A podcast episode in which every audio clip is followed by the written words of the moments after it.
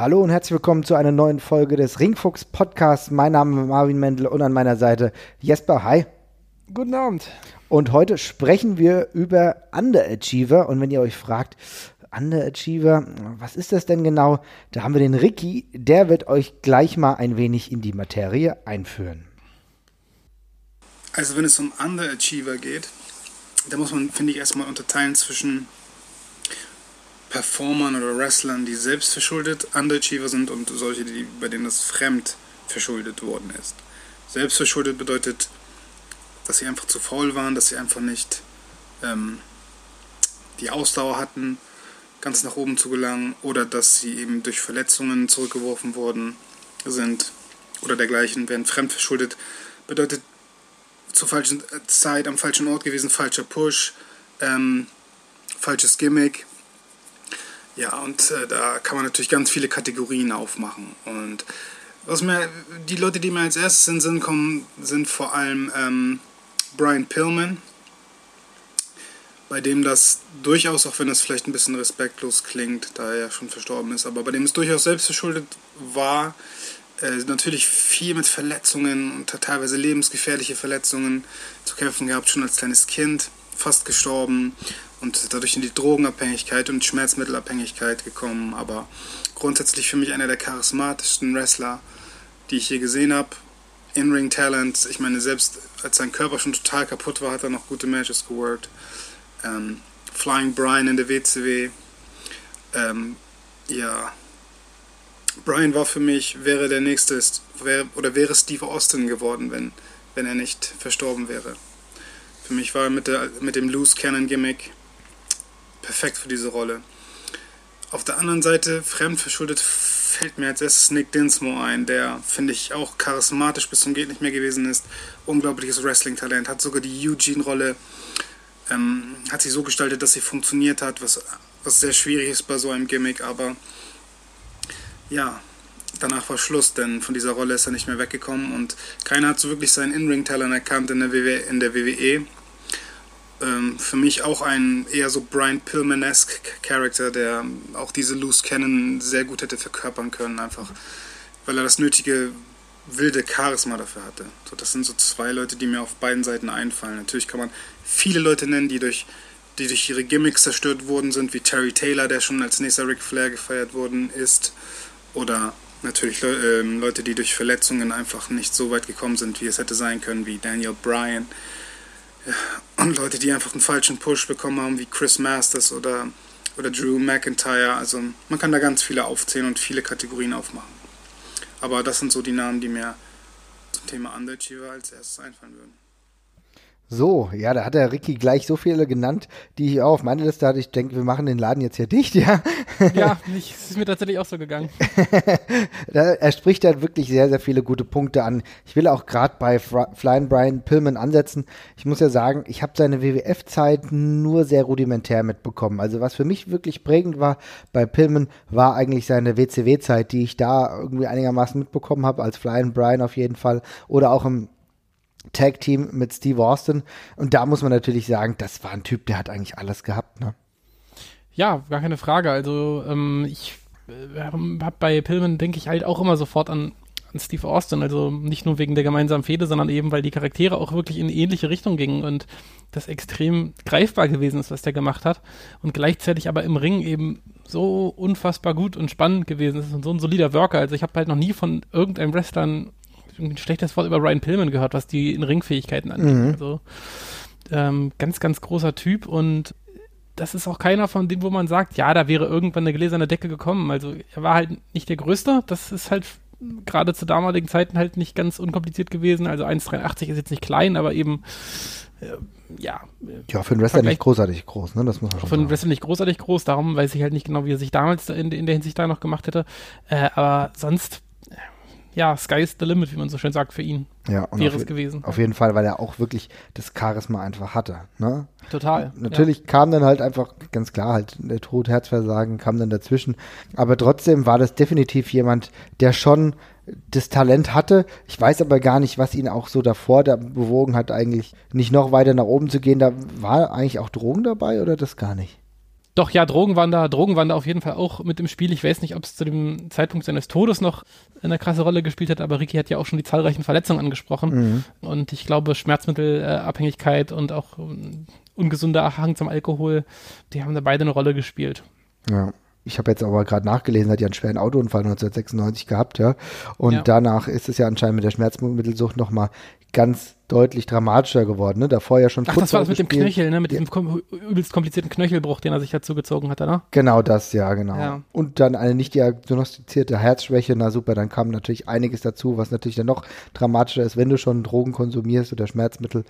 Na, da kam wirklich vieles dazu, aber wenn wir uns seine frühe Karriere angucken, die er für mich, wie gesagt, prägend in der WCW war, wenn ich mich da an Matches erinnere, die er zum Beispiel gegen Ric Flair hatte, ganz am Anfang, Anfang der 90er, kann ich mich noch an ein richtig gutes Ding erinnern, aber natürlich, was vielen Leuten wirklich in Erinnerung geblieben ist, ist, ist äh, Flying Brian, ist echt ein beschissener Name, ne? Also da habe ich mich ja. schon früher immer aufgeregt. Meine Güte, der Junge heißt Brian Pillman, ist doch geil genug.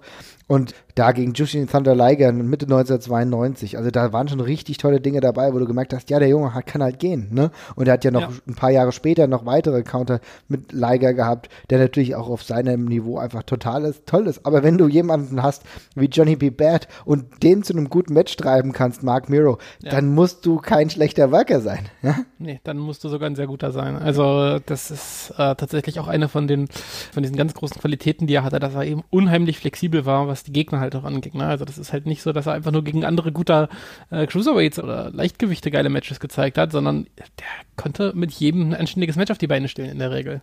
Ja. Umso dramatischer, dass es dann halt leider nicht weiterging in der Karriere, ne? Ja. ja ist ähnlich, Fall ähnlich wie Owen Hart, natürlich ganz andere Vorzeichen. Owen Hart halt nie mit irgendwelche Drogen großartig konsumiert, zumindest nicht das, was ich wüsste. Aber auch da ist ja leider ein Tod einem weiteren Karrieresprung irgendwie zuvor gekommen, muss ich auch sagen. Also sowohl Brian Pillman als auch Owen Hart hätte ich mir in der späteren Zeit so unglaublich gut vorstellen können.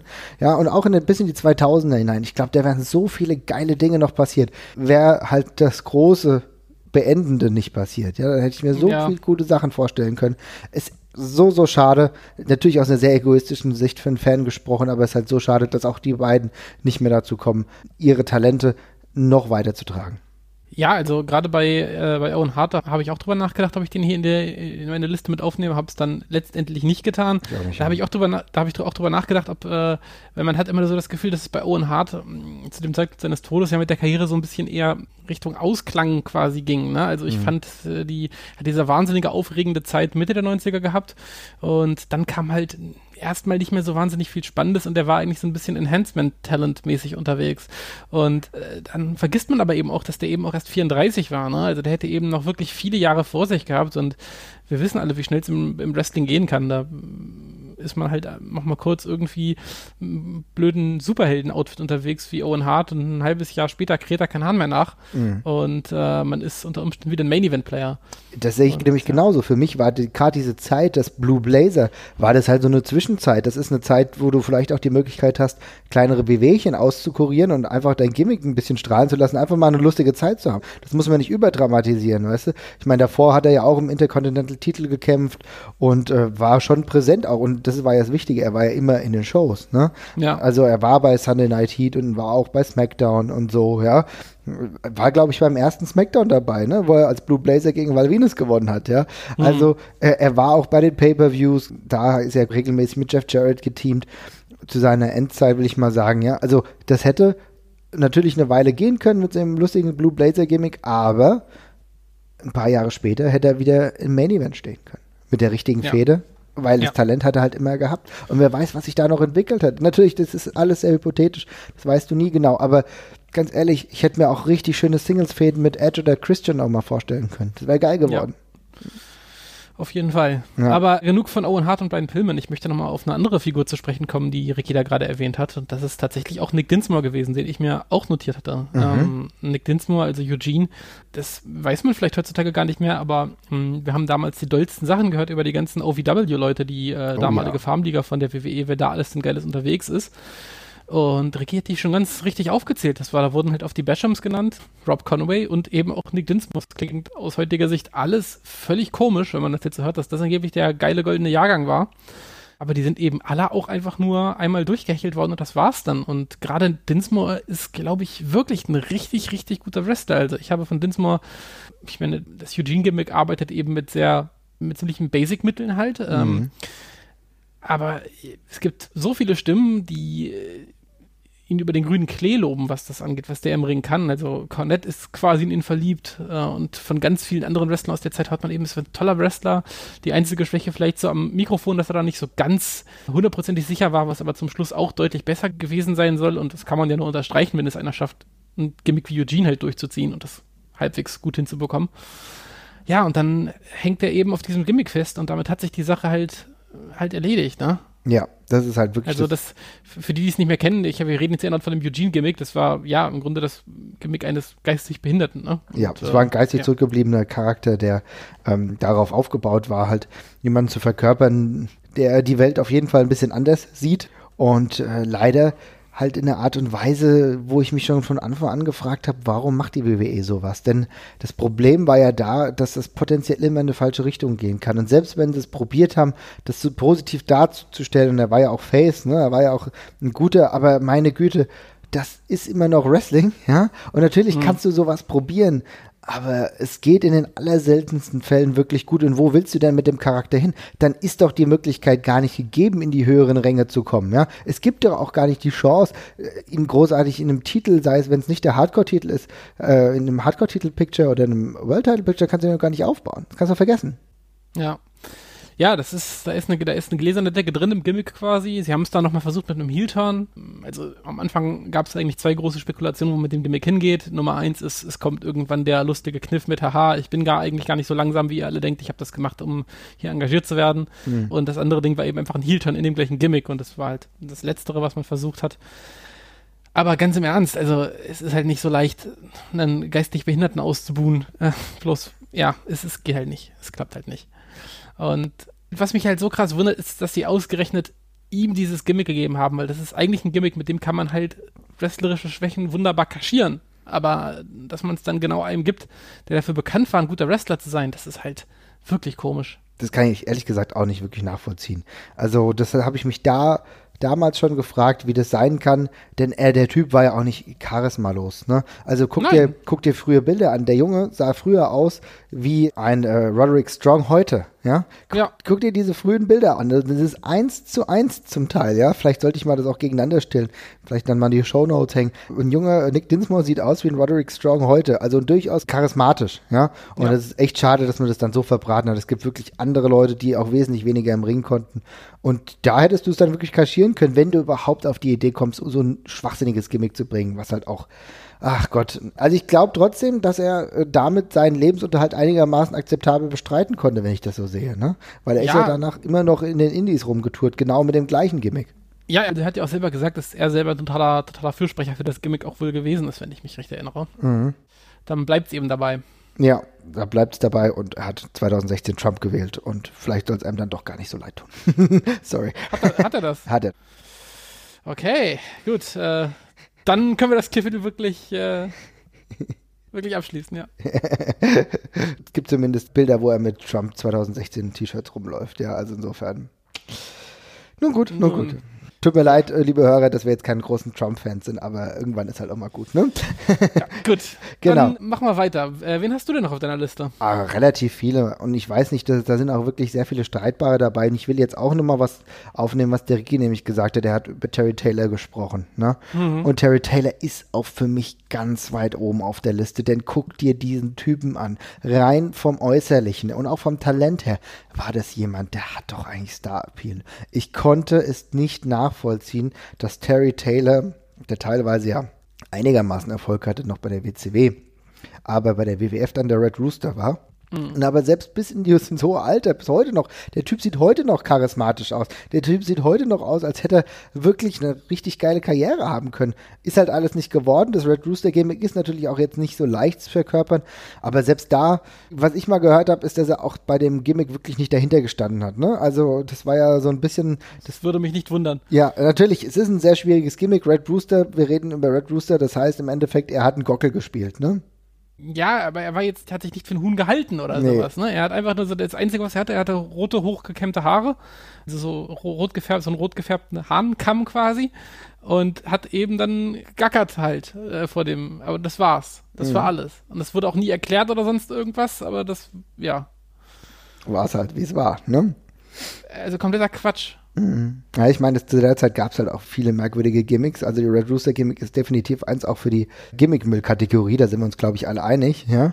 Aber ja. Äh, es ist ja immer äh, das, was so viele Wrestler auch aus denen dann was geworden ist, sagen, ja, du musst halt trotzdem versuchen, mit dem Gimmick zu arbeiten. Ich glaube, damit hat er schon seine Probleme gehabt. Ne? Weil er ist natürlich jemand gewesen, der ultimativ gut aussah, also gerade zu der Zeit. Natürlich auch so der designierte Ric Flair Nachfolger, hätte man sagen können, hat ja auch das innere Ringtalent gehabt, aber er hat sich damit nicht so wirklich zufrieden gegeben. Das hat ja auch dementsprechend dann schlecht funktioniert und dann ging es dann auch relativ schnell wieder weg von der WWE. Ne?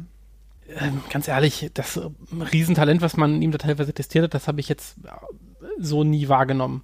Das war schon immer alles grundsolide und so, aber das hat mich jetzt auch nicht vom Hocker gehauen. Darum weiß ich jetzt immer nicht. Also ich finde es halt immer ein bisschen verkürzt zu sagen, dass ihm dieses Gimmick eine geile Karriere verhagelt hat. Mhm. Wenn der so geil ist oder gewesen wäre, dann bringt einen so ein Gimmick auch nicht um es ist natürlich verschwendete Zeit, aber und aber ich fand das jetzt nicht so, also ich glaube einfach nicht, dass so viele Leute sich an dieses Gimmick so lange erinnert hatten, wie wir das heutzutage tun. Mhm. Wenn wir auf die, wenn wir auf die Sache zurück, äh, zurückschauen. Es ist halt nichts richtig schlimm, peinlich Dummes. Es ist schon sehr dumm, aber äh, ich würde den Wrestler, wenn er mal irgendwie ein halbes gutes Jahr hat, mit was anderem nicht mehr damit in Verbindung bringen.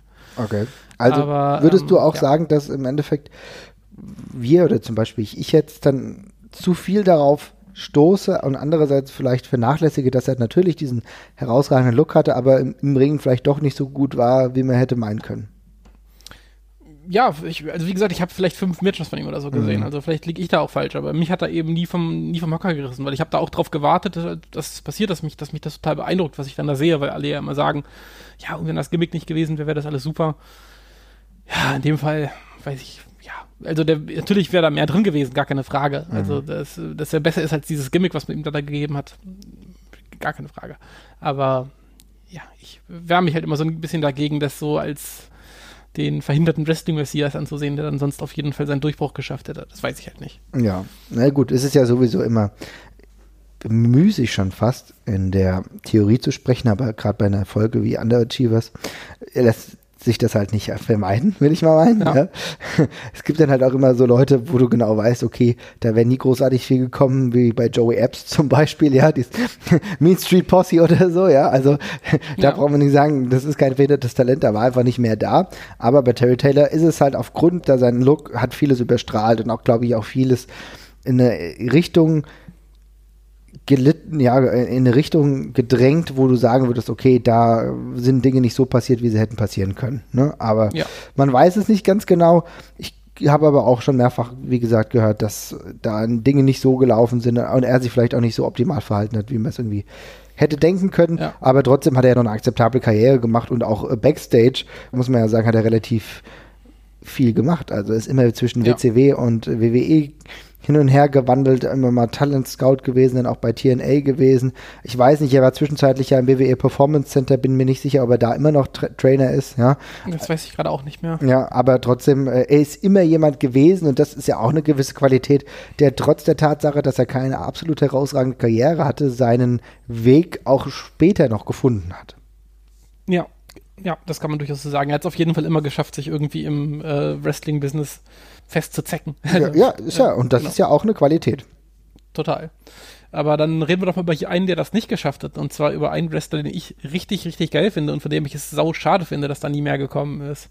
Und das ist Perry Saturn. Genau, habe ich auch auf der Liste. Das ist genau ah, der Typ. Ja, genau. Das, das hätte ich, hatte ich gar nicht gedacht. Ich dachte, damit ich, stehe ich alleine da. Nee, für mich äh. war Perry Saturn einer der absolut geilsten Typen und jetzt sag du, warum du ihn so gut fandest. Ja, das ist, äh, das ist unf also ich habe vorhin, als ich gesehen habe, dass Perry Saturn gar nicht so groß ist, wie ich in Erinnerung hatte, war ich kurz geschockt. Perry Saturn ist auch, äh, glaube ich, irgendwie nur 1, Mitte 1,80 irgendwie groß. Ne? Mhm. Äh, ich hatte ihn immer gefühlt riesig in Erinnerung und da kommen wir auch schon drauf, warum ich ihn so geil finde. Ich liebe Wrestler, die aussehen, als könnten sie dich nach Strich und Faden richtig übel einfach nur verprügeln. Genau. Und die das auch im Ring rüberbringen. Und Perry Saturn ist einfach ein totales Badass im Ring gewesen. Richtig, richtig gut. Mhm. Hat, äh, hat einen geilen Look gehabt komplett zutätowiert, immer auch coole, ein cooles Attire gehabt und so, hat einen guten, gedrungenen, fiesen Körperbau gehabt äh, und ein unfassbar geiles Moveset. Äh, das habe ich bei ihm immer geliebt. Also der konnte dich treten, der konnte dich schlagen, der konnte dich auch richtig schön mit irgendwelchen äh, Suplessen durch den Ring schmeißen, hatte eine geile Aufgabe-Moves und so und wirkte eben einfach wie ein richtig harter Hund.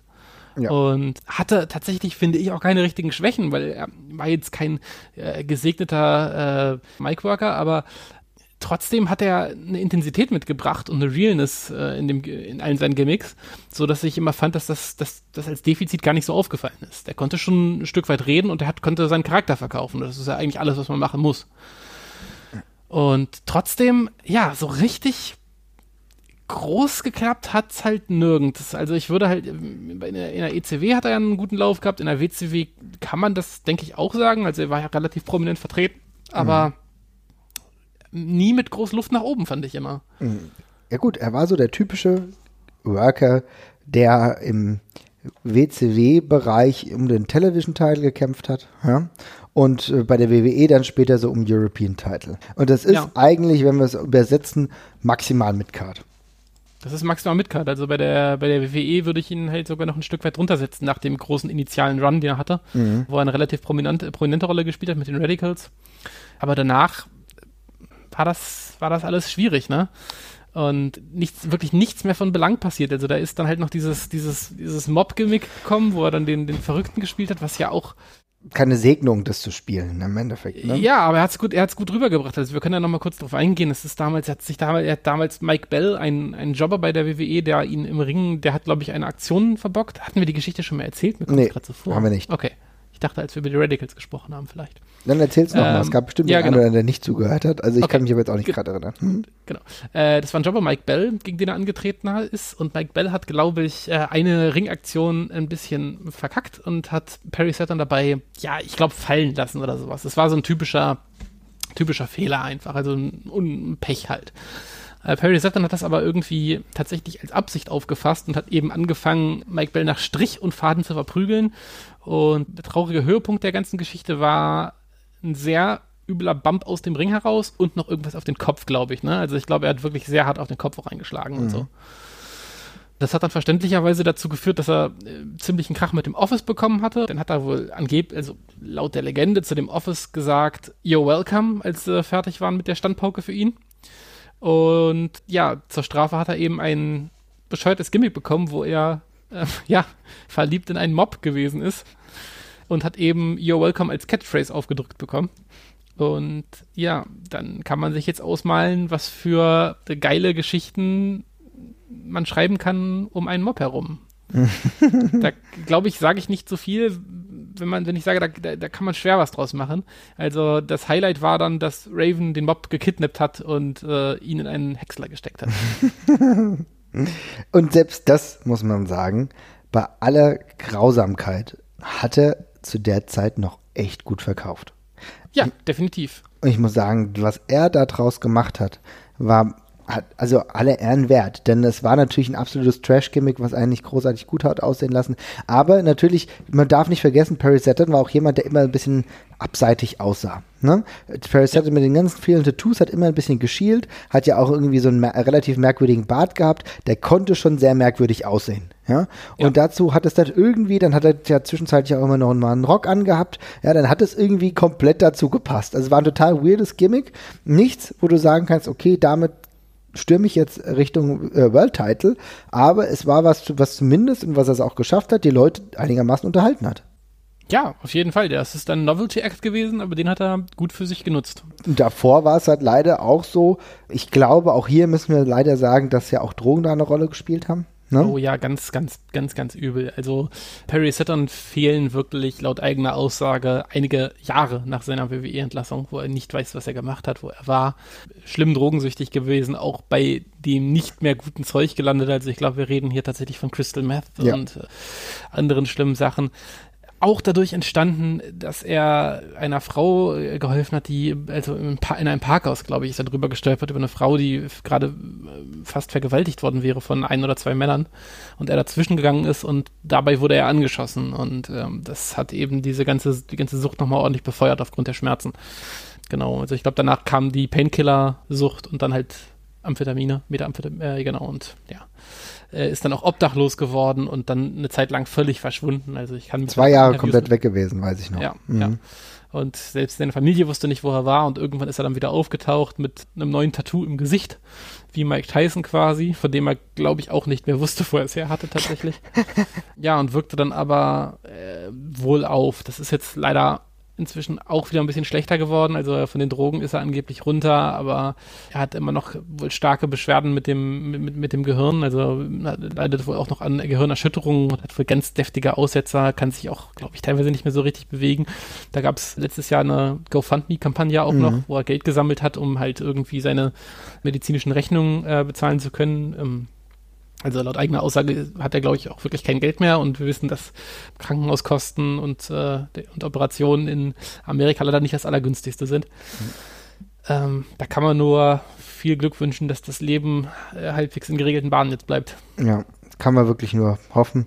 Muss halt auch sagen, dass er auch zu seiner Wrestling-Zeit ja auch äh, einen gewissen Drogenkonsum schon hatte, ja? ja. Der auch nicht. Das Ding ist, ich kann ihm dafür irgendwie nicht so richtig böse sein, weil er ja. redet da so offen drüber und ja. er nimmt die ganze Schuld wirklich komplett auf sich in all den Interviews. Also er, das ist ganz für jemanden, der so einen Lebensweg jetzt zuletzt hatte. Mhm. Und äh, wie gesagt, in der Drogengeschichte ist man halt selber schuld, aber wenn es eben solche Sachen gibt, wie angeschossen werden bei, bei, bei so einer versuchten Hilfeleistung, mhm. da habe ich dann doch, doch schon Mitleid und ähm, würde mir halt wünschen, dass er da irgendwie zumindest ja seine restlichen Lebensjahre äh, in bester Gesundheit verbringen kann und vielleicht halt irgendwie nochmal einen Job bei der BWE oder sowas bekommt, aber das sieht halt derzeit alles nicht so gut aus. Nee, nee, sieht wirklich nicht so gut aus, aber deswegen ist es ja auch umso besser, dass wir auch über die guten Zeiten sprechen, die er definitiv hatte. War auch in der WCW ja auch ein Charakter, der deutlich hervorgestochen ist. Natürlich mit, durch seine merkwürdige Art und Weise, wie er aussah, muss man schon sagen, so tätowiert, mhm. aber halt auch einen Megakörper gehabt. Und wie du gesagt hast, ein toller Athlet gewesen. Im Ring die Suplessen geschmissen, wie sie kamen. Ja, und ja. Aufgabegriffe beherrscht. Die Rings of Saturn, die nenne ich auch immer noch gerne so, weil genau, das auch, ist ja. etwas, was mich komplett an Paris Saturn erinnert. Und das muss man auch mal sagen, in einer Zeit, in der es unglaublich viele Wrestler gab, die eher einen Spot da oben hatten, wo du gar nicht genau wusstest, warum die das können oder warum, warum die da oben sind, weil das wrestlerisch bei weitem nicht so gut war, war er einer derjenigen, die begeistert haben und auch ja in der ECW mit seinem äh, Tag Team Partner äh, damals bei The Eliminators, ja? Ja war mit dem, auch mit dem, geil, mit dem geilen Finisher. Auch. Ein herausragender Finisher. Und dann erinnere ich ja. mich aber auch wieder an die WCW-Zeit, als er mit irgendwie so ein bisschen wie so ein ja, Sadomaso-Jünger aussah. Und ich weiß nicht, ob du dich daran erinnerst, der hat ja teilweise auch in seiner Zeit bei der WCW auch Kontaktlinsen getragen und dann sein Bart, der war ja nochmal extra schwarz gefärbt und dann hat ja. er wie so ein ja, Latex-Kostüm teilweise angehabt. Ja, Kannst genau. dich daran erinnern? Das war doch nach, nachdem er dieses Evening Gown Match gegen Loser Has to Wear Dress Ding gegen Chris Jericho verloren hat, wo das dann draus gewachsen ist, oder? Genau. Und was er draus ja. gemacht hat, wie geil war das denn? Das sah aus, äh, natürlich total freak, aber das ist halt auch manchmal Wrestling. Dieses ganz andere, was sich dann trotzdem irgendwie fasziniert und trotzdem dieses Gute damit spielen. Das muss man sagen, ist auch eine Qualität von Perry Saturn, die er hatte und umso trauriger, dass er seine Karriere nicht weiter fortführen konnte. Ich weiß nicht, World Title Potenzial war es vielleicht wirklich nicht, aber so gerade im Intercontinental Rang hätte ich ihn schon mal gesehen. Total. Es wäre auf jeden Fall einer gewesen, den man immer gut in der Company hätte haben können. Ähm, und ist dann eben so ein Gatekeeper. Ne? ja, hat, definitiv. Dafür hätte es auf jeden Fall gepasst. Ja. ja, aber wie gesagt, einfach nur ein wahnsinnig geiles Moveset. Ich mochte auch äh, den Moss-Covered äh, Three-Handled Family Gradunzer. Ja, okay. Was ein geiler Fisherman-Suplex gewesen ist, der immer super crisp einfach aussah. Also wirklich richtig, richtig cool. Und dann dazu noch der Death Valley Driver. Das war schon richtig geil. Und die ganzen, und diese ganzen Exploder-Suplessen, die er geschmissen hat, so, das war alles, das war richtig geil. Der sah einfach aus wie jemand, der, der dir richtig Ärger machen konnte. Und so hat er auch gewrestelt. Also genau das. Und er war trotzdem jemand, der halt auch zu der Zeit relativ sauber gewrestelt hat, ja. Wo du ja, auch sagen musstest, ja. okay, wenn du ein Match mit ihm hast, brauchst du eigentlich nicht großartig Bedenken haben, weil er weiß schon, wie man das macht, ne? Und ja, wir dürfen ja auch nicht vergessen, also der war ja nicht, der war ja nicht äh, durch Zufall in dieser Radicals-Gruppe, ne? Also genau. ich glaube, er war jetzt nicht ein super guter Freund von Eddie Guerrero und Dean Malenko und Chris Benoit, aber halt schon im, erweiterten Kreis dieser Gruppe, die sich eben ausschließlich aus Leuten zusammengesetzt hat, die ja fantastische Worker gewesen sind und alle ein sehr solides Wrestling-Handwerk mindestens äh, beherrscht haben. Ja, eigentlich sind es eigentlich die, alle vier äh, saugute Wrestler. Ich will es jetzt gar nicht untertreiben da. Und ja, da hat er eben auch gut reingepasst. Also das war eben ein ja, Minimum super solider Worker. Ich fand ihn fantastisch und äh, da hat sehr viel gepasst. Auf jeden Fall, ja, definitiv. Er hat ja wirklich viele gute Matches gehabt mit Chris Benoit, gegen Chris Benoit, ja. Da waren halt sehr, sehr viele schöne Szenen. Mir hat auch die Fehde in der WCW gut gefallen, die er gegen Raven hatte, ja. Mhm. Da waren gute Dinge dabei. Wie gesagt, kann man sich heute nochmal angucken, wenn ihr das WWE-Network habt, kann ich das definitiv empfehlen. So die WCW-Zeit, Mitte 98, wo ja auch viel Schmonzes dabei war, da waren aber auch ein paar ganz richtig gute Dinge dabei, gerade um Perry Saturn herum. Kann man sich mal angucken. Da ist von dieser einen, der ich das möchte, da möchte ich noch mal ganz kurz darauf hinweisen, weil das eine meiner liebsten Szenen in der WCW überhaupt ist, äh, wo Perry Saturn das Loser Leaves the Flock Match wrestelt gegen Van Hammer, dass Van Hammer gewinnt und Raven aber danach einfach trotzdem Van Hammer verprügelt und rausschmeißt, weil er Saturn geiler findet, was ich völlig verstehen kann. Also. genau, darüber haben wir gerade, glaube ich, letzte Woche ja schon drüber gesprochen, ja. ja. Aber. Äh, kann man sich auf jeden Fall angucken, sollte man sogar, ne? Und ich will aber jetzt, hast du nämlich die Person schon genannt, jetzt will ich etwas zur Debatte stellen, wo ich mir nicht hundertprozentig sicher bin, ob wir die Person überhaupt nennen sollen. Aber Willst du wieder über Raven reden? Nee, nicht über Raven. Ich will über Dean okay. Malenko sprechen. Oh ja, den habe ich tatsächlich auch unter ferner Lief noch auf meiner Liste. Ich war mir auch nicht sicher. Nee, weil wir müssen ja mal ganz klar sagen, Dean Malenko ist ein herausragender Wrestler gewesen. Einer der besten. Einer der besten. Aber vom Charisma ich glaube, wir können uns einfach darauf festlegen, dass ähm, die Defizite, die wir jetzt Perry Saturn zum Beispiel angesprochen haben, dass er vielleicht am Mikrofon nicht die allerbeste war, die auch Chris Benoit in der Ausstrahlung hatte, dass die das über eine gewisse Realness und Brutalität wieder halt wettgemacht haben, die man den, die man den abgekauft hat. Bei Dean Malenko, der hat so geschliffen und fantastisch gewrestelt, da ist das irgendwie hängen geblieben bei mir, dass der eben nicht so wahnsinnig charismatisch ist, wie du schon ganz richtig gesagt hast. Also der hat durchaus intensiv gewrestelt, aber, es, aber es, man, ich habe ihm den Tough Guy eben nicht so ganz abgekauft. Und dann bleibt diese Schwäche halt im Raum hängen, finde ich. Er war halt auch so der typische Junior Heavyweight Wrestler, ne? mit 1,72 Meter, ja. jetzt halt auch wirklich nicht groß, ja. Und er war ja wirklich unglaublich geschliffen, wie viele tolle Matches er mit Leuten gehabt hat, die wir jetzt eben schon genannt haben. Ja, das war herausragend. Und er war ja auch jemand, der, der, als er zur WWE kam, auch die Light Heavyweight Szene versucht hat zu prägen. Ja, und das war wirklich ein schweres Los. Ja, das muss man sagen. Es war nicht einfach. Und ich muss sagen, wir reden oft über schlechte Gimmicks. Ich fand, dass der Versuch, des Gimmicks von Dean Malenko ihn so ein bisschen auf so eine James Bond Richtung zu ziehen. Ja, ne? mit dem geilen Theme, was dann später für Cesaro nochmal genau. um, umgewurstet worden ist. Ja. Fand ja, ich fand nicht verkehrt. Ja? Nein, fand ich auch genau richtig, weil das Ding ist, Dean Malenko sah immer 15 Jahre älter aus, als er war. Ja. Finde ich. Der hat ein wahnsinnig altes Gesicht gehabt, irgendwie ein sehr erwachsenes, seriöses Gesicht. Und ihm dann so ein Gimmick zu geben, was damit auch so ein bisschen spielt, dass er eben so, ja, so, ja, wie du schon ganz richtig sagst, so der James Bond, der der Liga ist, das fand ich, war, war eine coole Idee, aber ist man halt auch nicht so wirklich klar dran geblieben. Nee, ist man nicht klar dran geblieben und insofern sollten wir vielleicht auch da schon den Cut machen, denn vielleicht ist es kein Underachiever, vielleicht hat er für das, für seine Körpergröße und auch für das, was er halt Maximum erreichen konnte, relativ viel erreicht. Ich meine, er war United States Champion bei der WCW, ja. Er war mehrfacher Cruiserweight Champion, ja. Und er war so auch Light Heavyweight Champion in der WWF und war auch ECW Tag Team Champion. Also vielleicht ist es doch gar nicht so schlecht. Und er hat wenigstens, solange er gerestelt hat, immer auch ordentliche Matches gehabt und war auch ordentlich in der Card vor Also ich meine, es ist ja auch selbst so, ich glaube, seine letzten Matches bei der WWF waren so roundabout 2001. Ja, und selbst da hat er noch mit Perry Saturn oder gegen Perry, mit Perry Saturn gegen die Dudley Boys gekämpft. Auch nicht ja. so schlecht. Ne? Das würde ich, glaube ich, auch unterstreichen wollen. Also ich glaube, Dean Malenko ist tatsächlich, sein wrestlerisches Können hätte vielleicht auch nochmal einen größeren Run gerechtfertigt. Also ich, ich mhm. weiß von, von, uns beiden, wir hätten damit kein Problem, wenn der auch mal äh, ein halbes Jahr oder ein Jahr im Main Event steht und vielleicht auch mal irgendwie einen Title Run bekommen würde. Vielleicht, genau. wenn wir es sogar auf die Spitze treiben wollen. Äh, andere sind da halt ein bisschen empfindlicher. Und aus dem Grund ist das ist das eine illustre und, und, gute Karriere, die er gehabt hat. Er hat überall auf der Welt gecatcht. Er war, ich meine, wir haben jetzt EC, ECW, WCW, WWF angesprochen. Er war noch in Japan unterwegs.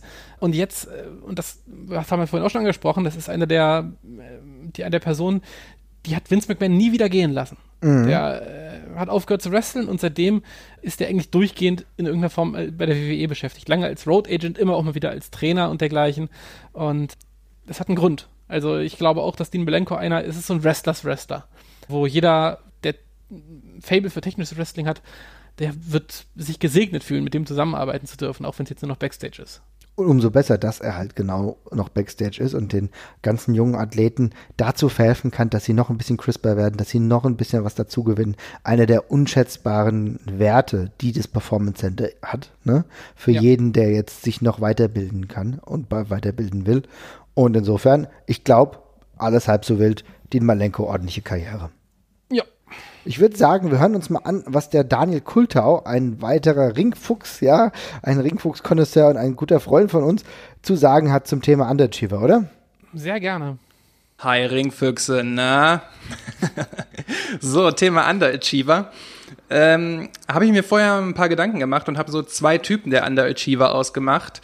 Äh, erstens erstmal den, der durch sein eigenes äh, Verschulden seine vollen Möglichkeiten nicht richtig erreichen kann. Der trinkt mal ein Bierchen zu viel, der kokst mal ein bisschen, so ein Typ halt.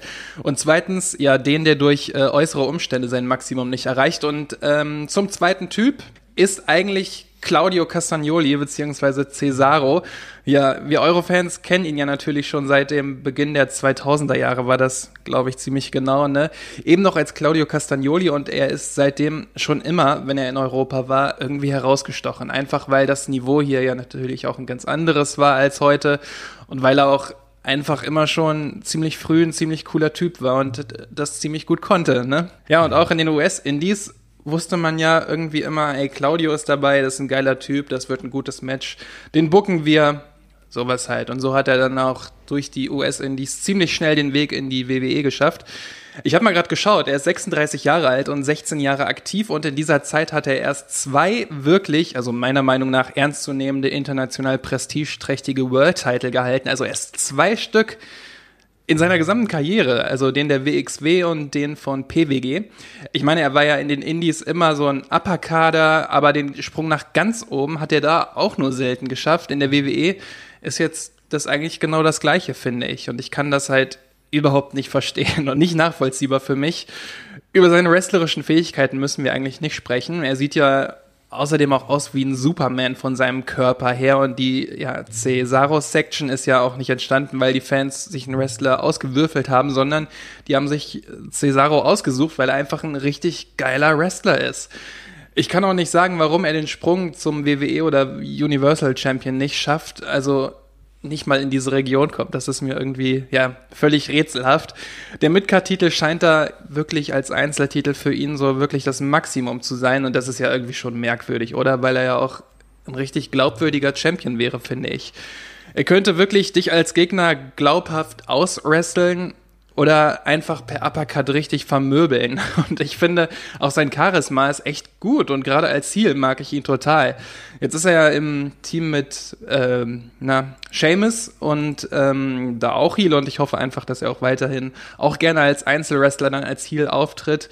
Ich kann mir einfach als Abschluss, um mal jetzt zum Ende zu kommen, nicht vorstellen, dass Claudio in den entsprechenden Kartregionen oder sogar mit dem ganz großen Gürtel nicht funktioniert. Das kann eigentlich nicht nicht funktionieren. Er ist einfach in dem, was er tut, einer der besten und ich hoffe einfach so sehr, dass er irgendwann noch mal und wir wissen alle, dass das vielleicht auch etwas schwierig und hart wird und vielleicht auch ein bisschen utopisch, aber ich traue es Claudio zu. Also ich hoffe, dass er irgendwann noch mal in die Sphären eines Jinder Mahals vordringen kann. Ne? Also Ringfüchse, das war mein Underachiever Claudio Castagnoli beziehungsweise Cesaro, der mir sofort in den Sinn gekommen ist. Ja, macht's gut, schöne Ausgabe noch und bis dann. Ja, also das ist natürlich jetzt ein Punkt, ne? Also Cesaro ich tue mir ein bisschen schwer damit. Ich kann Daniel auf jeden Fall nachvollziehen, ja, denn auch wir haben ja schon öfter mal drüber gesprochen, dass Cesaro ja irgendwie vielleicht noch mehr könnte, aber andererseits äh, die Karriere ist ja noch voll im Gange. Ja, die Karriere ist noch im vollen Gange, aber ähm, äh, Cesaro ist jetzt 36. Ja. Ist jetzt nicht, ist jetzt nicht, ist jetzt nicht, ist jetzt nicht alt und hat auch garantiert noch ein paar Jahre vor sich. Ist ja auch äh, in unfassbar guter Shape und auch von den Verletzungen her bisher in der Karriere, glaube ich, noch relativ gut, äh, relativ gut davon gekommen. Aber, und das ist, also, ja, ich habe da zwei Blicke drauf. Also einerseits die bisherige Karriere macht mir ein bisschen Angst, mhm. tatsächlich. Weil es erinnert mich so ein bisschen an diese Halbprojekte, die die WWE immer angeht, wie zum Beispiel mit Jack Swagger und dergleichen, wo dann irgendwie immer was dazwischen kommt und dann passiert halt doch nichts. Und die Momente, wo ich mal über längere Zeit als zwei, drei Monate geglaubt habe, jetzt geht's los bei ihm, da, die kann ich an zwei Fingern abzählen. Und sonst ist da halt viel Beiwerk bei. Insofern bin ich da teile ich da auch einen gewissen Pessimismus, äh, den Kultau ja gerade auch schon angesprochen hat. Andererseits ist es, glaube ich, auch nicht das schlechteste Zeichen, wenn eine Company zusammen mit Seamus steckt. Der ist jetzt zwar auch nicht mehr so dick unterwegs und dick im Geschäft wie noch vor ein paar Jahren, aber ich denke schon, dass der noch ein gutes Standing bei der, bei der, bei der Company hat. Ähm, und insofern ist es ja vielleicht ein gutes Zeichen, dass man halt sagt, hier, ihr beide macht dann was zusammen. Mhm. Ja. Aber man darf halt nicht vergessen, er ist halt seit 2012 im Main Roster und also, Entschuldigung, so fühlt es sich nicht an. Ja, das ist halt genau der Punkt. Und man darf nicht vergessen, dass er nicht nur einfach im Main Roster ist, sondern in der Zeit auch unglaublich viele tolle Matches abgeliefert hat. Und ja. mit unglaublich vielen Leuten. Also das fängt an mit Kofi Kingston, das geht über Sami Zayn. Selbst das Match mit William Regal, was er hatte, war richtig gut. Ja, da waren sehr, sehr viele tolle Dinger dabei. Ich erinnere mich an Matches mit John Cena 2014 natürlich ist Cena auch ein Wrestler, der mit vielen Leuten gehen kann. Aber wie toll dieses Match war, ja. Und da gab es einige davon, ja. Und natürlich auch die Fäden gegen Sheamus. Da sind so viele gute Dinge dabei und so, so viele Wrestler, die weiter oben in der Card stehen, haben äh, von diesen Matches, die ich aufgezählt habe, vielleicht nur zwei oder drei. Ja, wo sie einfach ja. vom inneren Talent absolut überzeugen. Und Cesaro ist jemand, der Woche für Woche, Monat für Monat. Auch 2015 gab es zwei herausragende Matches mit John Cena beispielsweise, dann Kevin Owens, eins nach dem anderen, bam, bam, bam. Und da musst du halt sagen, ja, er hat es doch total drauf. Und er ist ja auch unglaublich gut mittlerweile geworden. Natürlich war das am Anfang ein bisschen hölzern, aber die, die englische Sprache hat er aufgesogen wie nichts, also, also wie nichts, ja, herausragend ja. mittlerweile. Er ist fast, natürlich merkst du so einen gewissen Akzent, aber trotzdem unglaublich flüssig, auch gedankenschnell. Das heißt, selbst das sind ja keine Argumente, die ihn daran hindern. Ich finde, man sieht es aktuell auch in der Kombination mit Seamus. Die beiden harmonieren dann irgendwie doch jetzt schon ganz gut, auch in den ganzen Promoszenen oder in den Skits. Allein das ist doch für mich auch kein Argument zu sagen, nee, so für ganz oben reicht's nicht. Ja, ich ähm, sehe das auch so. Also ich habe da einerseits sage ich bei sowas immer, ja, der, der, der, hat ja auch noch Jahre vor sich und dergleichen, aber ja, es schadet halt auch nicht, wenn man äh, mal den, ja, die, den, den Abzug schon mal früher einmal betätigt, um mal zu gucken, wie es ist, um den Fans auch zu signalisieren, dass das eben einer ist, der jederzeit nach oben kann und so. Und jetzt gerade also, dass eine Karriere mal so in Kurven verläuft äh, und das mal, mal, mal gut und mal schlechter aussieht, ist ja völlig normal. Aber mhm. es wäre halt mal schön, wenn der, wenn der Peak, der hohe Ausschlagspunkt bei Cesaro halt in etwas höheren Regionen stattfinden würde, finde ich. Er hat halt ein paar Sachen wirklich für sich, für sich gehen. Also sie haben, also er ist halt inzwischen Charakter tatsächlich auch geworden und hat seine Spots, die die Fans alle sehen möchten und dergleichen. Aber der Sprung von ihm nach oben ist eigentlich so klein, dass ich mich echt wundere, warum man nicht einfach mal gemacht hat. Ja, das ist halt genau der Punkt. Und du darfst auch nicht vergessen, dass andere, die ein paar Jahre jünger sind, halt jetzt auch schon mal am World Title geschnuppert haben und ihn auch hatten. Also ich erinnere nur an Kevin Owens. Ne? Kevin ja. Owens ist halt drei Jahre jünger als er. Und ich würde ehrlich gesagt nicht sagen, dass Kevin Owens besser ist. Nein, auf gar keinen Fall. Gut, Kevin Owens hat halt noch einen spezielleren Look tatsächlich, was da in der Hinsicht für ihn spricht. Ein hat auch eine Look, gewisse Coolness am Mikrofon, muss man auch sagen. Ja, ja. genau. Ja, der, ja, genau. Da ist er halt besser. Aber ja, trotzdem, also wenn man sich das eben wenn man, wenn man so, wenn man es im Ring vergleicht, vom, vom, äh, vom eigentlichen gewünschten WWE-Look her, da hat da Cesaro auch eindeutige Vorteile. Mhm. Ja, ich. Dein Urteil. Genau, Yay oder nay? Was sagen wir jetzt? Es ist ja, wir sind ja noch im, wir sind ja noch, wir sind ja noch mittendrin quasi in mhm. der Geschichte, aber ähm, ich sage jetzt erstmal noch nein. Mhm. Es geht in eine gefährliche Richtung, aber ja. wir geben der ganzen Sache noch mal ein bisschen Zeit. Ne? Also ich, genau, ich, ich, bin auf jeden Fall zumindest von dem Punkt weg, wo ich Sorge hatte, dass er vielleicht rausfliegt aus der ganzen Geschichte oder entlassen wird oder so, weil das hatte ich am Anfang dann einmal, als es so ganz holprig gelaufen wird, er immer wieder ganz weg war.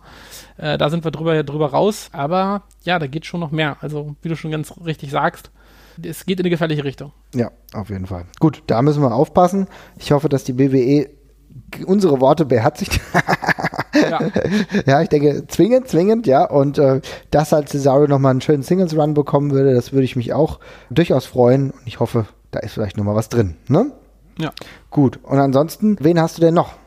Ich hatte mir noch aufgeschrieben, Ah, das ist ganz, jetzt ist ganz interessant, jetzt machen wir einen schönen Sprung, nämlich zu Wrestlern, die ganz im Gegensatz zu Cesaro oder auch zu Perry Saturn gleich am Anfang sehr viel Zuspruch vom Office bekommen hatten.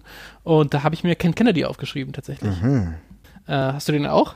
Nee, habe ich nicht. Ich fand, ich finde Ken, Ken Kennedy einfach mega beschissen. Und das ja, wird ich auch, auch, ich auch, ich auch, ich auch. Aber es, aber auch viele Wrestler, die ich beschissen finde, haben es geschafft, sich irgendwo festzusaugen, weil sie eben am Anfang das nötige Vertrauen bekommen haben. Und äh, ja, Ken Kennedy hat halt, oder, oder Mr. Anderson, wie er dann später hieß, hat so viel Rocket Fuel am Anfang bekommen von der Promotion, dass man eigentlich hätte meinen müssen, dass da irgendwas hängen bleibt, ne? Mhm. Dass er sich zumindest irgendwie, irgendwie festbeißt, aber, oder sich irgendwie halt einen Platz in der Promotion erarbeitet. Das muss ja gar nicht der riesen Main-Eventer dann draus werden, aber halt irgendwie ein Mid-Card-Act oder sowas. Ja. Aber da ist halt nichts draus geworden. Also offenbar auch nicht wahnsinnig beliebter Typ Backstage. Im Ring haben sie damals alle gesagt, ja, der ist total super. Ich fand ihn im Ring immer scheiße. mega langweilig. Mega äh, langweilig. ever. Ja, und das, dieses ganze Gimmick geht einem halt auch mega auf die Nüsse. nach einer Weile. Aber bei ihm finde ich es halt, da haben wir den anderen Fall. Also da, er hat das Vertrauen bekommen und ja, hat den Ball in die Hand gedrückt bekommen und hat ihn halt fallen lassen. Ja, genau. Und hat dann noch zeitweise, wir haben ja schon mal über Ken Kennedy gesprochen, gab es ja auch die eine oder andere unglückliche ja, Zusammensetzung. Ne? Sollte ja mal der Zone von äh, Vince McMahon sein. Ne? Das haben sie dann ja auch irgendwann fallen lassen, die Idee. Ja. Also da äh, spielte auch nicht wirklich viel für ihn, aber man muss auch mal sagen, wir leben heute in 2017 und es gibt so viele Wrestler, die die Chance wieder bekommen, weil sie sich aufdrängen. Ich äh, sage hier Drew McIntyre. Ne? Drew McIntyre, der in den letzten Jahren, in denen er als Independent Wrestler unterwegs war, sich schon aufgedrängt hat, bei jeder Promotion, bei der er war, ein Zeichen gesetzt hat und dann seinen Weg wieder zurückgefunden hat. Warum? Weil er sich irgendwo begehrt gemacht hat. Ne? Und Ja. diesen Punkt sehe ich bei Ken Kennedy, Ken Anderson, wie auch immer du ihn nennen willst, sehe ich nicht. Ich fand, er war zeitweise unfassbar dröge bei TNA. Ja, und im einen schlechten Gimmick, anderes schlechte Gimmick, dann teilweise noch mit dem ehemaligen WWF-Gimmick, äh, WWE-Gimmick. Das ist für mich alles ultra mau gewesen und nenn mir eine Indie-Promotion, wo er wirklich einen Eindruck hinterlassen hat. Und das ist halt einfach zu Ja, wenig. Kann ich, kann ich nicht. Und das hilft dann eben auch nicht, wenn man sich dann mit sehr wichtigen Leuten in der WWE eben auch noch alles verdirbt. Also äh, Randy Orton, ich glaube, wenn man den heute drauf anspricht, der gibt ihm immer noch einen bösen Blick. Ähm, der kann, glaube ich, Ken Kennedy immer noch nicht leiden. Ist damals auch ganz schön ausgerastet, als Ken Kennedy ihn bei einem Backbody Drop, glaube ich, äh, übel hat fallen lassen. Und äh, das wurde ihm ja mehrmals vorgeworfen. Und dann gab es ja noch die komische Geschichte mit den, mit den gefundenen äh, Schmerzmitteln oder Steroiden oder was das war, die dann irgendwie Bob Holly zugeschustert worden sind. Und ach, das war alles ganz furchtbar. Gut, die beiden Und- sahen sich auch ähnlich. Ja, das ist allerdings richtig, ja. Aber ja, also einfach, einfach nein. Einfach nein. Ja, definitiv. Insofern bin ich da jetzt nicht so großartig traurig drum. Bei wem Nee. ich schwierige Gedanken habe, ist MVP. Montal Montavious Potter, ja. Das ist Mhm. für mich der exakt gleiche Fall. Also der hat zumindest also ein bisschen mehr noch anderswo gezeigt, aber auch einer, von dem ich nicht nachvollziehen kann, warum er das Vertrauen bekommen hat und die Rolle am Anfang. Das ist sowieso eine Unart der WWE dieser Zeit gewesen, dass man da eben extrem viel von diesen Gaspedal-Pushes halt versucht hat, wo man eben die Leute debütiert hat, äh, lassen hat und dann hat man sofort gemerkt, okay, ich als Fan soll jetzt verstehen, dass es ein großer Deal ist, der da gerade, der da gerade rauskommt. Das hat oft nicht geklappt und bei MVP war es für mich exakt das gleiche. Fand ich im Ring unfassbar langweilig. Also, boah, nee, absolut nicht. Der Rest war okay, aber auch nichts Besonderes und ähm, ja. Ich fand irgendwie, dass er vom Mickwork her echt ordentlich war. Also das hat mir Das ganz war gut gefallen. Ja? Ja. Aber so im Ring, ja, wie soll ich sagen, hat das Schwänzchen nicht so gewedelt, ja, um es mal so zu sagen. Ja. Denn da war auch, äh, er ist ja auch, ich meine, der ist so groß wie ich, ist jetzt schon mal kein Kriterium, kein großartig positives Kriterium, ja. Also 1,80 Meter, ja.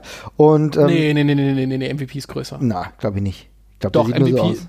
Nein, nein, nein, MVP war, äh, der, der ist auf jeden Fall größer. Der ist Ja? auf jeden Fall größer. Als MVP dürfte, ist größer als ich, auf jeden Fall. Na gut, na, na, na gut. Dann ziemlich sicher. Das müssen wir mal müsste schon nachgucken. Ich würde, ich würde, ich würde, ich würde vermuten, dass er irgendwie auf jeden Fall die 1,90 knackt. sah für mich jetzt nicht so äh, unglaublich groß aus, aber ich muss halt auch sagen, die Matches, die ich von ihm gesehen habe, ja, da war viel Mäßiges dabei. Auch ganz ehrlich, sein äh, Run bei New Japan war nicht so toll, wie man sich hätte denken können. Ne? Nein, das fand ich auch nicht gut. Also, das hat mir auch absolut nichts gegeben. Ja, deswegen. Also, ich würde sagen, auch da MVP ist auch danach ja nicht mehr wirklich viel gekommen. Natürlich, du hattest ja zuletzt noch mal seinen Run bei TNA, aber das hat sich auch irgendwie ganz schön krass ausdifferenziert, ne? Also, also ausgefranst mehr oder weniger. Und ähm, er ist ja immer noch independentmäßig unterwegs. Das muss man ihm ja zugute halten. Er ist ja regelmäßig zum Beispiel bei House of Hardcore der äh, Sache von Tommy Dreamer aktiv und ja, zuletzt bei Impact, naja, das war halt auch eher ja, so, so, mäßig, ne? Ja, und so ein Lucha Underground Deal hat er sich ja selber zerschossen. Mhm. Auch eigentlich krass, ne? Lucha Underground hätte ich ihn nie gesehen. Aber, ja, aber, ja, aber ich habe die, ich, die Hälfte von den Leuten, die bei Lucha Underground sind, hätte ich bei Lucha Underground nicht gesehen. Ja. Also insofern passt, passt er da ganz gut rein. Aber erzähl uns doch mal ganz kurz die Geschichte, warum er sich das zerschossen hat. Er hatte ähm, eine Non-Disclosure Agreement in seinem, in seinem Vertrag. Also er durfte de facto nicht drüber reden, dass er einen Vertrag mit Lucha Underground unterzeichnet hat und hat dann, glaube ich, ich weiß gar nicht mehr, ob es ein anderer Wrestler war, aber irgendwen aus der Promotion zu seinem Podcast, glaube ich, eingeladen. Mhm. Mit dem da geredet und das war eben klarer Verstoß gegen diese Regelung und dann wurde der Vertrag eben seitens äh, Lucha Underground wieder gekündigt. Ich glaube, ja, eine Woche oder zwei Wochen, nachdem der die Tinte gerade getrocknet war. Mhm gar nicht mal so schlau für einen, der sich in den 40ern bewegt und eigentlich nur mit Wrestling ein bisschen Geld verdienen will. Aber hey. Tatsächlich. Ja. Nur gut, also MVP sind wir uns auch einig, eigentlich gar kein irgendwie wirklicher Underachiever, sondern ja, der hat halt mal so seinen, ist in seinen Gang gegangen, aber dass er jetzt wirklich unglaublich viel Talent verspielt hat, können wir jetzt auch nicht sagen, ne? Ja. Okay. Genau, und äh, wenn wir schon bei diesen WWE-Guys sind aus, de, aus diesem Zeitraum, ich habe ja noch Chris Masters aufgeschrieben. Das hat ja Ricky ähm, schon genannt vorhin, genau. Ja, richtig, den hat er vorhin einmal genamedropped, aber Chris Masters war auch einer, ja, mit dem Holzhammer quasi das erste Mal introduced worden für, die, für das Publikum. Mit dem, ja, eigentlichen Gimmick von Lex Luger damals einfach nochmal neu aufgelegt. Äh, alles ja, semi-interessant gewesen. Äh, ist dann, ich glaube, zweimal aus der Promotion rausgegangen gegangen und zum, als er das letzte Mal da war, deutlich schlanker, durch die Wellness-Policy angeblich eben auch, äh, ziemlich gut im Ring auf einmal gewesen. Und ich muss sagen, bei Chris Masters, äh, der hat ein sehr natürliches Charisma und mhm. ist, glaube ich, ein echt witziger Typ. Und das kam halt ein paar Mal durch. Und da habe ich mir dann doch gedacht, na, das könnte schon noch was werden, weil der echt ein kluger Kopf ist und auch, ja, er wirkte so ein bisschen blitzgescheit, ne? Also konnte gut in den, in den Situationen reagieren, hat sich auch selber nicht zu ernst genommen und so, hat eine gute Mimik gehabt vor allem, was auch immer noch wichtig ist. Aber da kam halt nicht mehr viel leider. Und das fand ich zum Schluss echt schade, weil der, der Zeitpunkt, wo er, wo er für mich das beste Gesamtpaket war, war das, wo er am wenigsten äh, Spotlight bekommen hat. Bis auf den tollen Moment, wo Triple H sich on-air über ihn lustig gemacht hat, weil er schlanker ist als früher. Also, so. Danke dafür, ja. Danke, danke, danke dafür. Ja. Danke dafür, Triple H, danke. Nimmst ja. du halt mal keine Steroide und schon wirst du gedisst, ne? Auch super, ja. Haha, guck mal, wie dünn du bist, haha. Ja, aber, aber Chris Masters ist ja auch jemand, der zumindest immer noch aktiv ist, ne? Also der noch wirklich Chris viel Masters macht. Aktiv, ja. Und ja. Äh, auch ja bis zuletzt oder glaube ich immer noch bei Impact unterwegs ist, ja. Auch da das eine oder andere Match noch hat, der hat zuletzt ja, glaube ich, sogar ein, ein, Match gehabt gegen Alberto Del Rio, ja. Ja. Und äh, das ist ja schon mal gut. Und ich glaube, der Junge ist ja auch erst 34 Jahre alt da hm. dürfen wir auch nicht vernachlässigen, dass wenn er noch weiter im Business bleibt, dass sich da noch mal was zu seinen Gunsten verändern kann. Ne? Ist halt nur ja. die Frage, inwiefern er Gegner bekommt oder auch Training bekommt, um sich selber noch ein bisschen, ja, seinen Charakter auszudifferenzieren und sich selber weiterzuentwickeln. Und wenn er das macht, dann ist jetzt mit 34 auch noch nicht das Ende da. Ja. Ja, ich würde es mir wünschen, dass er noch mal eine Chance bekommt. Ich fand ihn zum Schluss echt cool. Ich mochte ihn auch hier, als er in, in Deutschland war, fand ich ihn cool. Mhm würde, würde mir wünschen, dass, es nur, dass, dass er vielleicht mal einen Shot bekommt irgendwann. Ja. Keine Ahnung, wie das Verhältnis ist zur WWE heutzutage, aber wäre nochmal schön. Mich würde es auch freuen und im Zweifel würde ich den auch eigentlich ganz gern öfter mal in Deutschland sehen. Hätte ich auch kein Problem mit. Ja? Total. Also, denn es ist schon jemand, wo ich denke, der könnte dem einen oder anderen Worker hier in Deutschland bei der WXW auch helfen. Ja, ja. Allein was Look und vielleicht auch, keine Ahnung, Workout oder so anbelangt. Also ich denke, das wäre jemand, äh, das sind so Leute, wenn du das überhaupt bezahlen kannst, das weiß ich halt nicht, aber äh, wenn die dann mal eine Weile hier verbringen, dann ist das eine, eine Win-Win-Situation. Ja, und ich denke, dass so der Name immer noch, das darf man nicht vernachlässigen, wie früh der debütiert ist. Der ist ja jetzt erst 34. Der hat 2002 mit dem Catcher angefangen. Ne? Ja. muss der mal geben. Also richtig früh dabei gewesen. Deswegen, also ich finde, da ist noch ein bisschen was möglich. Ja, das würde ich auch so sehen. Also ich äh, habe gerade nochmal nachgesehen, also so richtig nach komplett aktiver Wrestling-Karriere sieht es für mich ehrlich gesagt auch nicht aus. Also er hat in 2017 und 2016 insgesamt, wenn ich der Cage-Match-Datenbank glauben darf, um die 30 Matches bestritten. Hm, okay. Also ja. nicht so viel. Oh, zwei davon waren Master Lock Challenges. äh, aber ja, zuletzt wieder, zuletzt wieder mehr. Also es sieht schon eher nach, äh, nach reaktiv aus. Ich weiß nicht, was er in der Zwischenzeit gemacht hat. Ich glaube, da gab es ja auch mal Schauspielambitionen und sowas. Und, ähm, Gut, bei dem Gesicht ist es jetzt auch kein Wunder, ne? Weil man ja. muss ja schon sagen, er hat halt auch, ja, das Gesicht, der hat ja schon eigentlich für mich einen Star-Appeal. Dabei bleibe ich auch. Also das werde ich nie äh, verneinen. Ja? ja. Äh, außerdem kann man sich das äh, Match mal angucken, was er mit John Klinger hatte. Das ist jetzt auch schon 2014 gewesen, glaube ich. Also Bad Bones. Das war bei einer Anniversary Tour. Fand ich auch nicht schlecht. Ja, das war gut. Ja. Gut, okay, jetzt hast du Chris Masters. Ich würde einen nennen, ich gehe mal ein bisschen weiter zurück in die Vergangenheit. Barry Windham. Oh Gott. Okay, ja. Also ich muss sagen, ich fand Barry Windham, immer wenn ich den gesehen habe, also wenn er fit war und ich den gesehen habe, fand ich den mega gut. Also ich fand, das war auch so ein Typ, der hat so einen, hat so einen Look gehabt. Ja? Also sein Vater war ja Blackjack Mulligan. Er ist ja auch mal mit so einem ähnlichen Gimmick aufgetreten. Habe aber immer das Gefühl gehabt, dass der Junge da, da geht noch viel mehr. Und ich fand auch seine Matches, die er teilweise in der WCW hatte, die konnten sich auch wirklich großartig sehen lassen. Da hat ja zu ganz früher Zeit auch gute Matches, glaube ich, auch mit, gut, ist jetzt, jetzt kein großartiges Wunder, aber mit Ric Flair ja auch schon in den 80er eine gute Matches gehabt, wurde ja auch aufgebaut, sollte ja auch irgendwann aufgebaut werden als einer derjenigen, die vielleicht mal einen NWA World Title halten können und äh, hat ja, glaube ich, zwei absolute Klassiker mit Ric Flair gehabt und ist aber immer wieder so ein bisschen versandet. Ne? Wir haben eben über Flying, Flying Brian gesprochen, da gab es ganz gute äh, Match-Sequenzen, die da passiert sind, später mit Arn Anderson, aber der Junge hat eigentlich die Anlagen gehabt und hat für mich auch den Look gehabt, weil er ein relativ großer, wuchtiger Kerl war, aber irgendwie so richtig hat es sich das auch nicht, hat auch nicht geklappt. Ja, da haben wir, da sehen wir die Sache ein bisschen anders, weil ich finde halt tatsächlich seinen Look nicht gut. Ich finde, also irgendwie sah der für mich sah der nie nach Star aus und daran ist es bei mir, ist es bei mir gescheitert und in meinen Augen auch bei der Karriere immer so ein bisschen gescheitert. Also im Vergleich zu dem, wie die anderen darum gelaufen sind und was die für eine Mimik teilweise hatten, fand ich Barry Windham doch immer ziemlich dröge. Furchtbare Frisur auch meistens, muss ich mal ganz kurz sagen. Ähm, und ja, hat mich in der Hinsicht nie so, nie so wirklich mitreißen können, dass er im Ring total solide oder sehr guter Worker war, gar keine Frage. Aber das ist so ein typischer Fall für mich von, da passt das alles im Ring. Alles, was oben drauf ist und was einen eben zum Star macht. Ja, da fehlt es für mich ein bisschen. Okay. Ja gut, aber ist ja auch in Ordnung. Man kann ja durchaus unterschiedlicher Meinung sein. Ich meine, wie gesagt, er hat ja den NWA World Title sogar auch mal gehalten.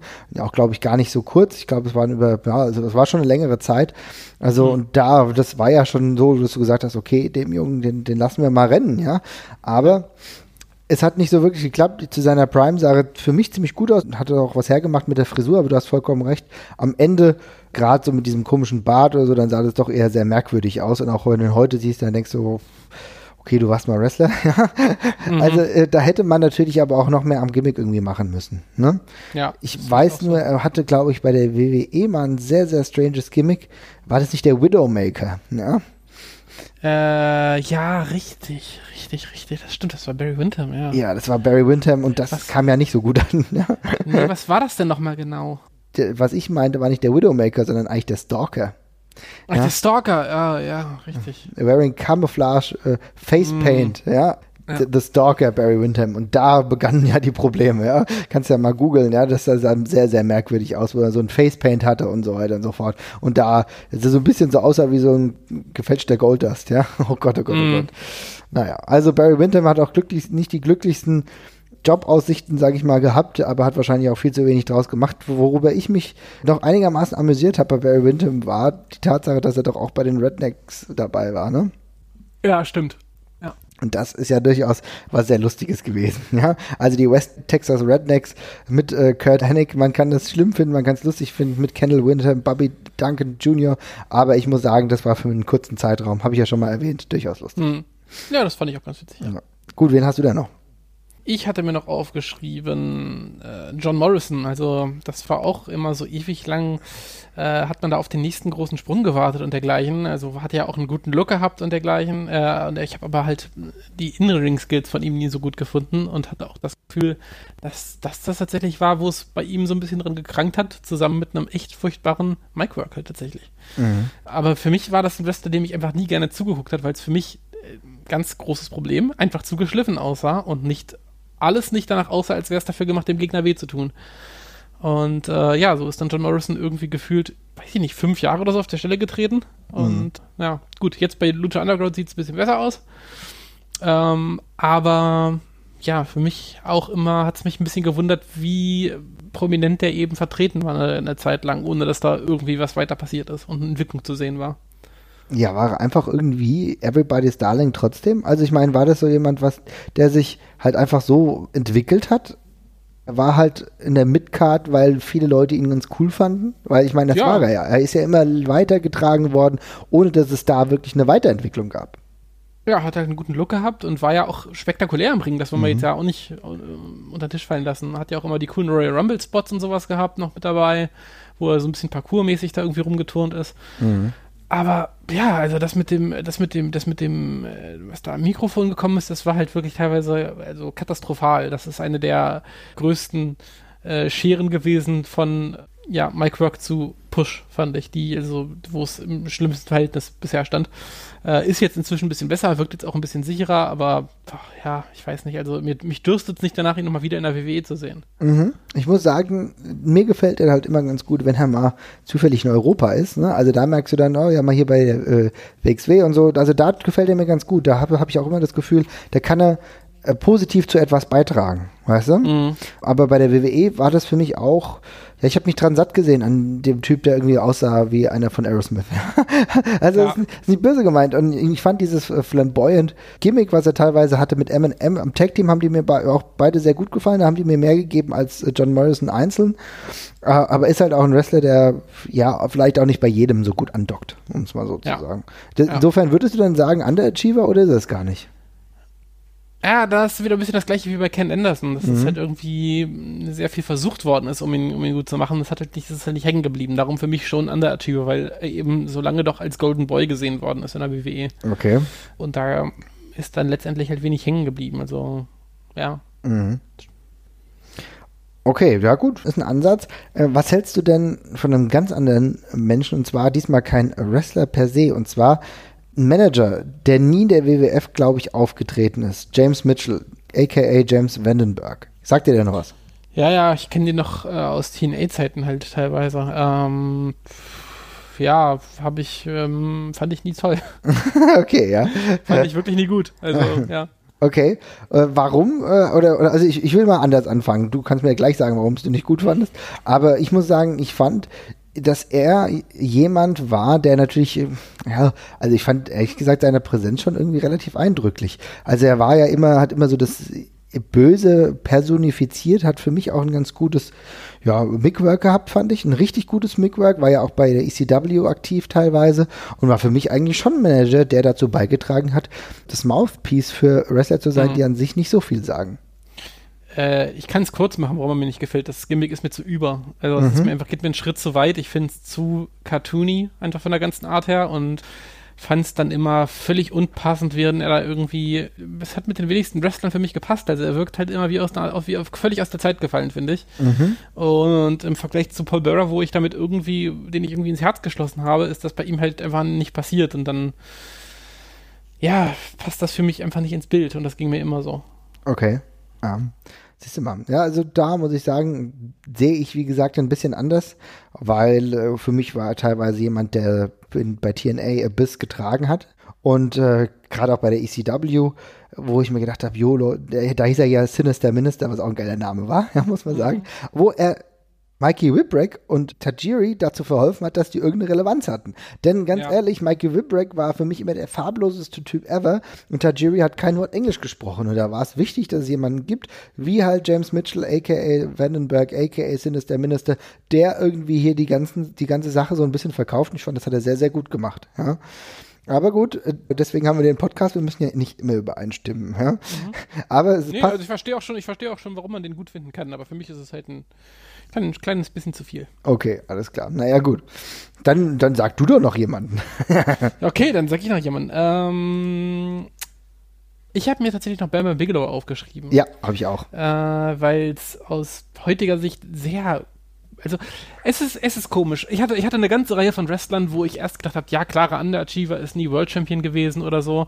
Ich hatte zum Anfang zum Beispiel auch Scott Hall noch mit aufgeschrieben und Jake Roberts hatte ich auch aufgeschrieben. Die habe ich aber wieder gestrichen, aus dem Grund, dass ich irgendwie das Gefühl habe, dass, dass damals, dass man so ein Act sein konnte und seine Nische einfach gefunden hat und da braucht es eben auch keinen Titel.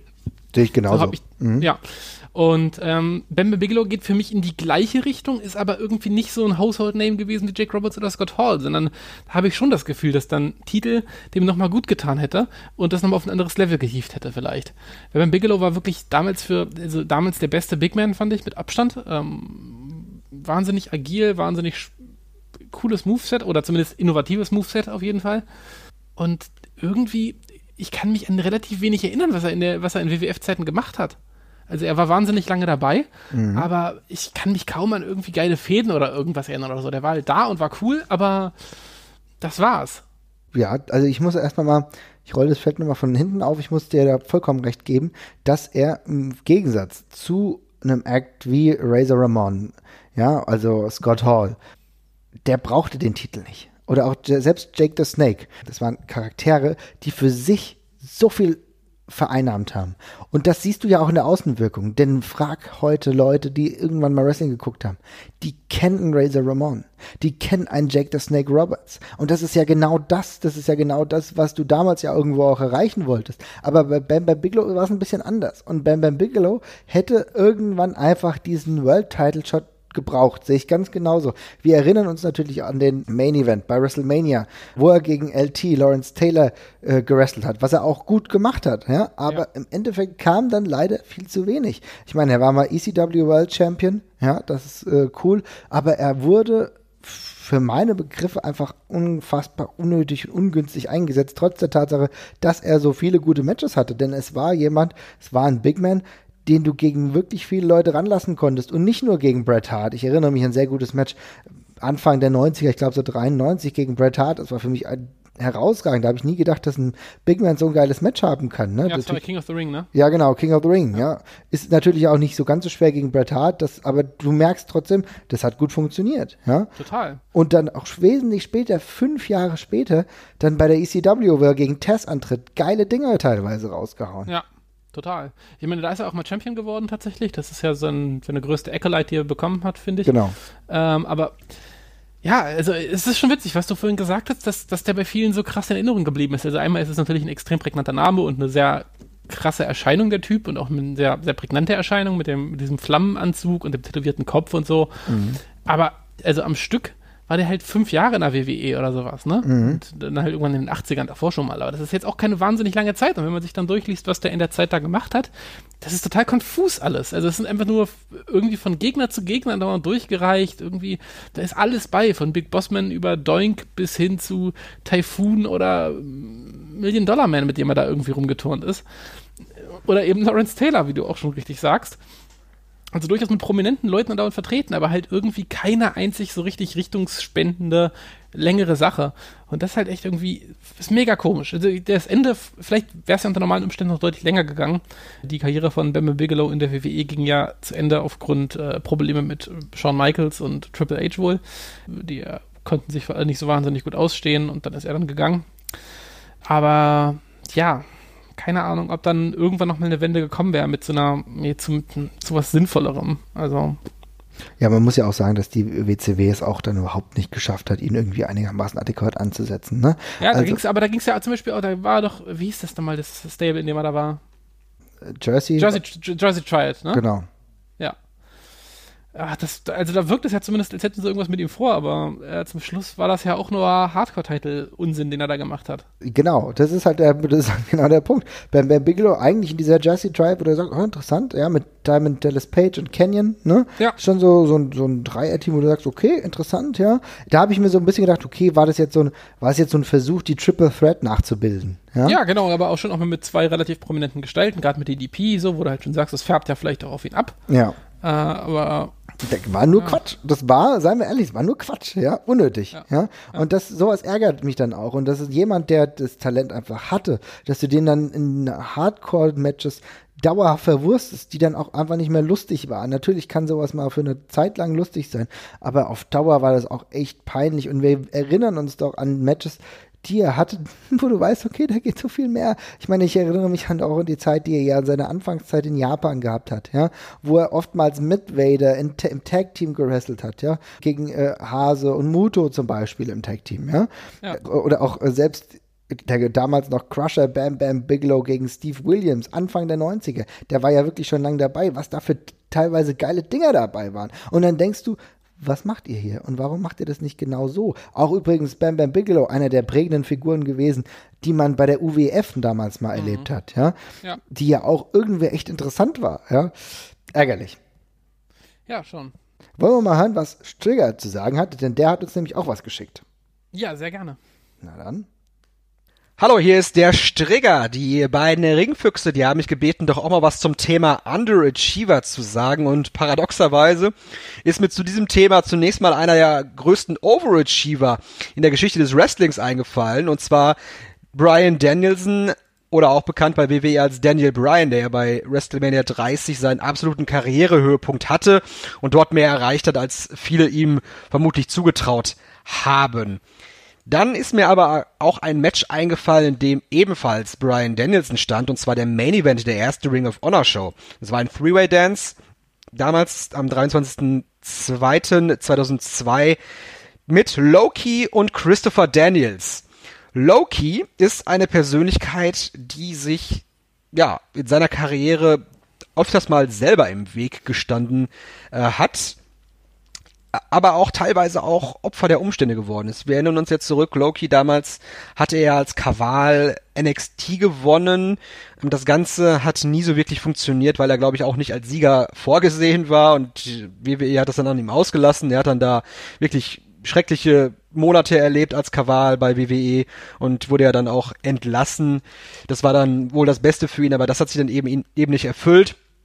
Er war bei New Japan Pro Wrestling, ist bei New Japan Pro Wrestling ja quasi rausgeflogen, weil er äh, ein Ring-Outfit oder ein, ein Outfit anhatte auf dem Weg zum Ring, was der Promotion, was die Promotion nicht abgesegnet hatte.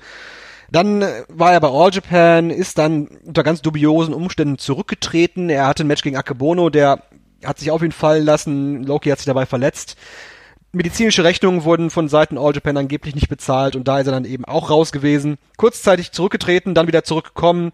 Dann hatte er mal diese Sachen, wo er Voice-Over-Geschichten, Jobs haben wollte. Ist jetzt wieder zurück im Wrestling, ist glaube ich bei Impact Wrestling auch X-Division Champion. Aber so ganz den Durchbruch hat er, obwohl er ja der erste Ring of Honor World Champion gewesen ist, in meinen Augen nicht geschafft, denn das Potenzial war durchaus viel größer, fand ich. Und bei einem anderen Mann, wo das, bei dem das Potenzial auch größer war, das ist eben der dritte Mann in diesem Match, und zwar Christopher Daniels. Zwar ist der mittlerweile auch Ring of Honor World Champion, aber das hat auch 15 Jahre gedauert, bis er tatsächlich den Titel dann mal bekommen hat und ist jetzt auch nicht so, dass es die besten Zeiten sind für Ring of Honor, was die Personalien angeht, denn ähm, dass Christopher Daniels den Titel letztlich gewonnen hat, liegt auch daran, dass man einen brauchte, auf den man sich verlassen kann und der nicht die Promotion wechseln wird. Und das ist halt das Problem so ein bisschen bei der aktuellen Titelregentschaft von Christopher Daniels. Aber er hat ohne Frage ein riesengroßes Potenzial gehabt. Ich habe ihn, glaube ich, zum ersten Mal 2000 bei der WCW gesehen, damals, ich meine, in einem Match gegen Mike Modest. Mhm. Er sollte ja dann bei WCW auch in der Fehde von Vampiro und Sting, glaube ich, die Higher Power spielen. Das Ganze ist dann im Chaos der WCW untergegangen und die WCW selber ist ja dann auch untergegangen, sodass Chris Daniels sich dann einen neuen Platz suchen musste. Hat ihn bei Ring of Honor gefunden. Aber auch da war das Problem, dass er dann mal bei Ring of Honor war, dann zu TNA gewechselt ist, mal bei beiden angetreten ist und irgendwie immer hin und her gewechselt ist. Jetzt wieder bei Ring of Honor zu Hause, aber so richtig den Durchbruch geschafft hat er nie, auch wenn da natürlich viele, viele großartige Matches gerade bei TNA dabei gewesen sind. Schade, denn gerade das Gimmick des Fallen Angels war damals so unglaublich stark für die Verhältnisse in der Independent-Szene Anfang der 2000er, dass man daraus sicherlich gerade bei WWE viel, viel mehr noch hätte machen können. Naja, und dann habt ihr ja auch gesagt oder hat Jesper mir gesagt, dass ich gerne auch mal den Blick nach Japan richten kann und da ist einer, der mir eingefallen ist, der mir sofort eingefallen ist und zwar bei New Japan Pro Wrestling Hiroki Goto. Goto war so ungefähr so 2007 rum war der derjenige, bei dem wir gedacht haben, okay, das ist der nächste Superstar, der wird äh, einer der nächsten IWGP Heavyweight Champions. Jetzt aber 2017 und in den zehn Jahren hat es Hiroki Goto nie geschafft, den Heavyweight-Titel zu gewinnen und wird es vermutlich auch nie wieder schaffen oder niemals schaffen. Was auch daran liegt, dass er sehr früh seine Chancen bekam und immer die Titelmatches verloren hat und jetzt auch zuletzt das letzte Match um den Titel, was er hatte, war im letzten Jahr gegen Katsushika Okada. Da kam er, ja, ganz passend zu eurer Ausgabe mit dem, mit dem Face bzw. Bodypaint als Aramusha angemalt. Das Aramusha ist einer seiner Spitznamen, bedeutet so viel wie wilder Krieger oder auch, oder auch Draufgänger. Er hatte halt eine weiße Körper Körperbemalung, sah sehr martialisch aus, mit, mit, mit japanischen Schriftzeichen auf seinem Körper, ähnlich wie dann bei Hakushi. Aber dann, im Ring angekommen, war er einfach Hiroki Goto. Passt auch so ein bisschen zu der Diskussion, die ihr über Finn Balor bzw. den, den Demon-Charakter gehabt habt. Da war einfach gar nichts anders. Er war einfach Hiroki Goto, der das Match wie immer verloren hat. Und das hat, das hat echt nochmal einen riesengroßen Knacks in seiner Karriere gegeben. Und davon wird er sich, glaube ich, auch nicht mehr erholen. Was schade ist, denn er hatte auch ein riesengroßes Potenzial. Ähnlich auch wie ein anderer Mann, die vierte Person, die ich hier noch nennen möchte, und zwar Go Shiozaki. Bei Go Shiozaki hatte man oder hat man den Eindruck, dass er immer zur falschen Zeit am falschen Ort ist. Äh, er ist, glaube ich, 2004 debütiert, damals bei Pro Wrestling Noah als, ja, sozusagen der Protégé von Kenta Kobashi. Dann auch die Chance bekommen, die Promotion zu führen. Das hat nicht so wirklich geklappt. Er ist dann aus Loyalität damals 2012 hat er ist er zu All Japan gewechselt, weil Kenta Kobashi bei Noah entlassen worden war. Naja, und bei All Japan war er dann auch an der Spitze als Triple Crown Champion, aber auch das war nicht so wirklich erfolgbringend. Und All Japan befand sich zu dem Zeitpunkt auch in einer ziemlichen problematischen Lage. Und Go Shiozaki ist dann zurückgegangen zu Pro Wrestling Noah. Und während All Japan dann, nachdem Go Shiozaki gegangen ist, neuen Wind bekommen hat und jetzt tatsächlich wieder mehr Fans für sich gewinnen konnte, sieht das bei Pro Wrestling Noah gerade ganz anders aus. Und Go Shiozaki ist jetzt da, wo der Erfolg sich wieder mal nicht einstellt. Und das ist so ein bisschen was, das ist so ein bisschen das, was über seiner Karriere immer schwebt. Er ist derjenige, der zwar ein guter Wrestler ist, der aber nie derjenige war und vermutlich auch nie derjenige sein wird, der die Nummer eins in der Promotion sein wird, auch eben er hier so ein bisschen auch Opfer der Umstände geworden. Aber trotzdem, das Potenzial war in meinen Augen auf jeden Fall da. Das Potenzial für mehr war da.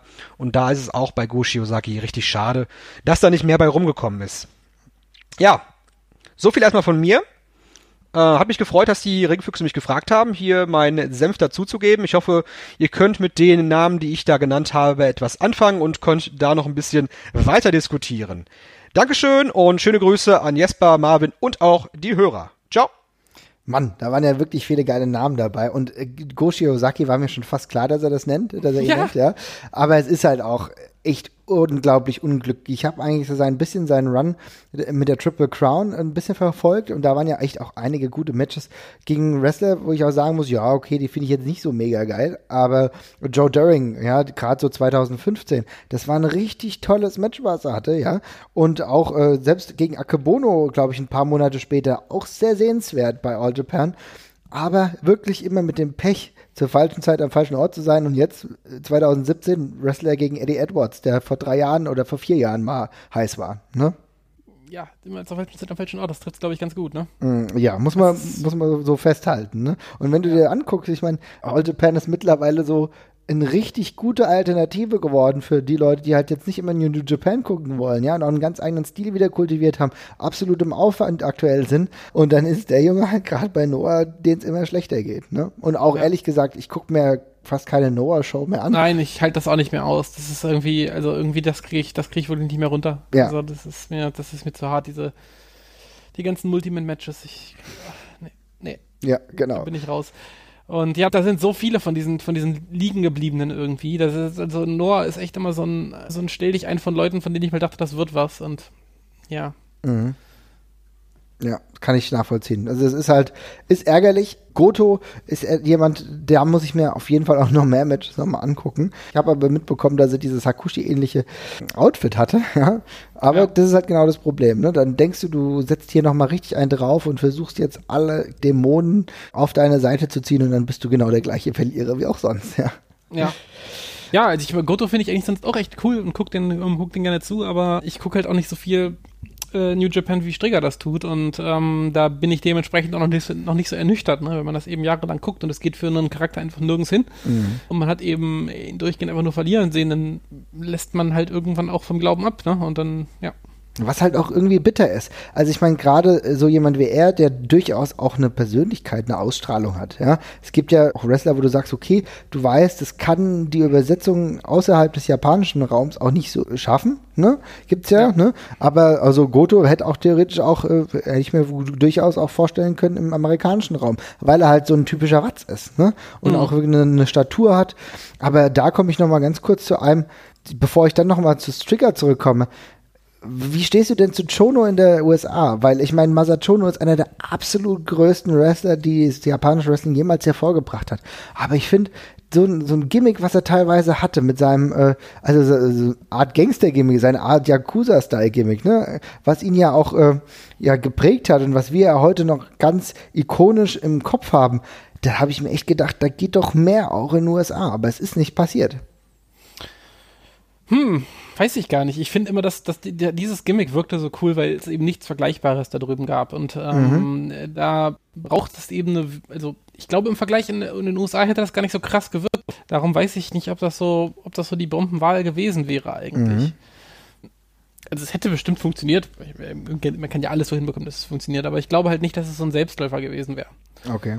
Ja, Und, weil ich, ähm, ich meine, ich denke, ich spreche das halt trotzdem an, weil Chono ja natürlich auch am Anfang der 90er Jahre auch sehr erfolgreich war, ja auch einen World Title gehalten hat, der NWA World Title, aber halt zu seinem zweiten Run, wo er ja so sein Gimmick auch nochmal weiter ausdifferenziert hatte und ähm, zur Zeit dann ja auch bei der NWO Japan war. Ja. Und da gab es ja immer mal wieder kurze Szenen, wo er beim WCW-Programm war, aber so mehr, dass er mal einen richtig großen Run bekommen hat, war halt nicht der Fall. Ja, ja, das ist richtig. Vielleicht, es wäre, es wäre auf jeden Fall nochmal interessant gewesen zu sehen. Ja. Das, da gebe ich dir recht. Ich will aber nochmal darauf zurückkommen, äh, was Strigger gerade gesagt hat. Und er hat jemanden genannt, Christopher Daniels. Christopher Daniels, ein so herausragend guter Athlet gewesen. Anfang der 2000er, uns komplett begeistert bei Ring of Honor. Für mich ein geiles Gimmick mit Fallen Angel gehabt. Über Jahre hinweg auch bei TNA ein so guter Mann mit so vielen guten Matches gewesen und trotzdem nicht hundertprozentig die Übersetzung geschafft oder sehen wir das falsch? Denn für mich muss es wirklich sagen, ich hätte ihn so gerne noch mal in der WWE gesehen. Ja, es wäre auf jeden Fall eine gute Wahl gewesen. Ich bin wirklich nicht der größte Christopher Daniels-Fan.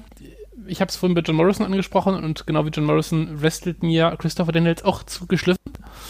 Das sieht mir zu, ja, fast zu ästhetisch aus, was er da macht im Ringen und darum sehe ich mich daran sehr satt irgendwie sehr schnell.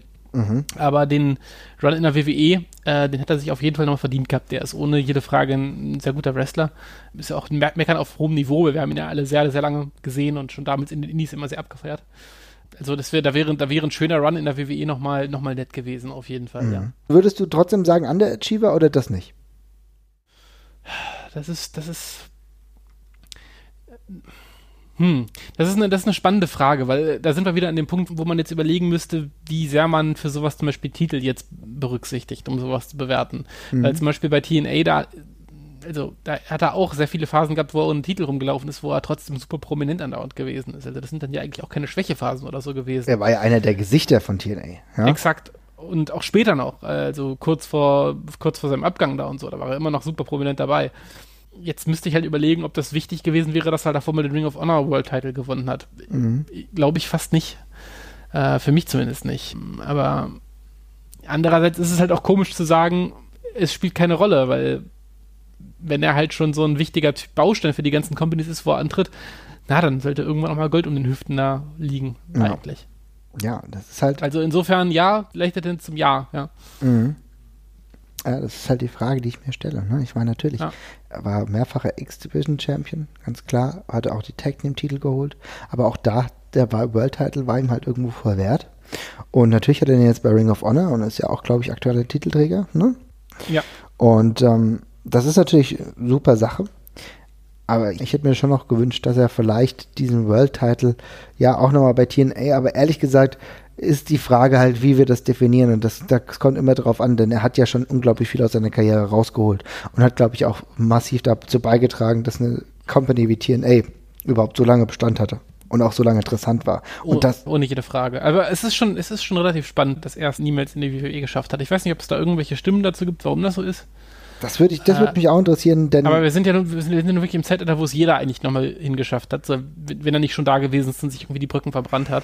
Aber ganz ehrlich, wir wissen es nicht. Vielleicht passiert es noch. Für irgendein Match bei einem NXT kann ich mir das durchaus vorstellen. Klar, ja, das ist ja gut, ja, Logo. Aber es ist dann auf jeden Fall schon verdächtig spät. Ja, auf jeden Fall. Ja. Aber vielleicht müssen wir da mal auch in Erfahrung bringen, womit es zusammenhängt. So, ich würde auch sagen, wir haben jetzt schon ganz schön lang hier darüber gesprochen, über Underachiever. Hast du noch jemanden, den du auf jeden Fall nennen willst, oder wollen wir das nochmal auf irgendwie einen späteren, auf einen späteren Zeitpunkt schieben? Hm, Ich habe für mich alles durchdekliniert, was, war, was ich hatte. Alles klar. Ja, dann, liebe Leute, vielen Dank fürs Zuhören. Sagt uns, was ihr vermisst habt, welche Underachiever euch gefehlt hatte, eure Meinung. Vielleicht seht ihr einige Dinge auch ganz anders. Vielleicht war für euch Terry Taylor overrated, ja, wie wir das ja heute auch diskutiert haben. Wie ist die Sache mit Christopher Daniels? Vielleicht seht ihr das ja auch ganz anders. Sagt uns, schreibt uns. Loki, über den werden wir auch nochmal irgendwann sprechen. Also bei Twitter sind wir at ringfuchspod, bei Facebook findet ihr uns ganz normal ringfuchs Podcast. Wir freuen uns auf eure Meinung und ansonsten hören wir uns demnächst wieder, ne? Genau. Macht's dann. gut. Tschüss.